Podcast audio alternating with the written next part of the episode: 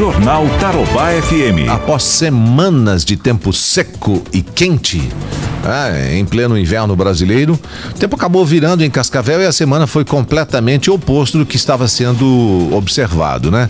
Então, depois de muita chuva, agora o que chama a atenção é a chegada de uma massa de ar que derrubou as temperaturas da região sul do Brasil. Possivelmente é o frio mais intenso do ano em Cascavel. Bom, graças a Deus, hoje isso não foi registrado, né? O agrometeorologista Reginaldo Ferreira dos Santos fala sobre a possibilidade de geada até no estado. Sexta e sábado, domingo possivelmente também, além dessas temperaturas caírem e vão cair eh, a nível significativo, nós temos a possibilidade da ocorrência de geada nas regiões mais elevadas, mais alta.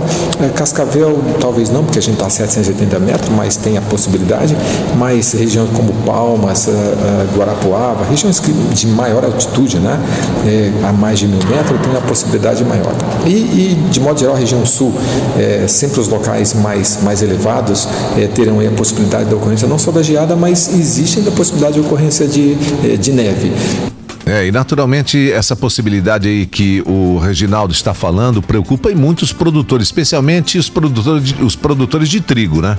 Nós temos trigo e o trigo nesse período, é, muitos deles estão na época do florescimento, na época do enchimento de grão, e se a geada vir pode causar algum prejuízo aos nossos produtores. Então vai dar uma preocupação muito grande.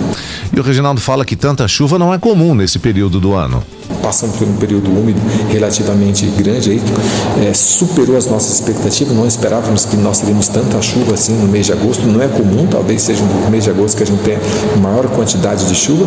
Tivemos aí praticamente 160, 170 milímetros.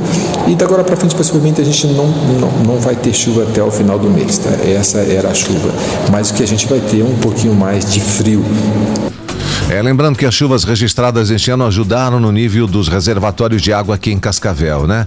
Nesse momento. Tanto que a captação de água no Lago Municipal, inclusive a gente falou sobre isso ontem, já foi interrompida.